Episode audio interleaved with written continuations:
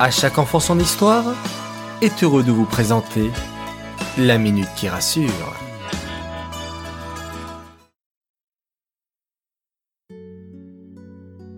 Coucou mes chers enfants, et voici le retour de la minute qui rassure, ça faisait bien longtemps.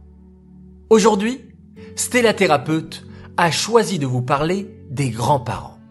Si vous vivez pas loin de vos grands-parents, c'est que vous êtes chanceux.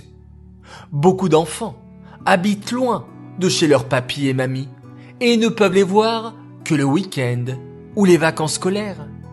Dans ces cas-là, Stella Thérapeute vous conseille de leur téléphoner assez souvent et même de leur écrire des messages ou d'envoyer des lettres par la poste.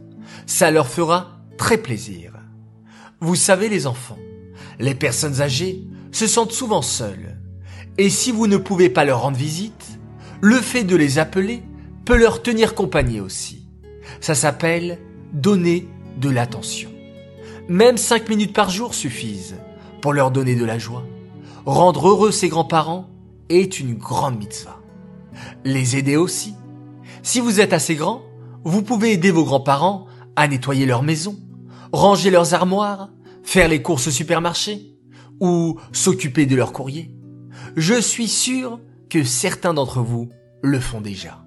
Mais n'attendez pas qu'on vous demande de le faire.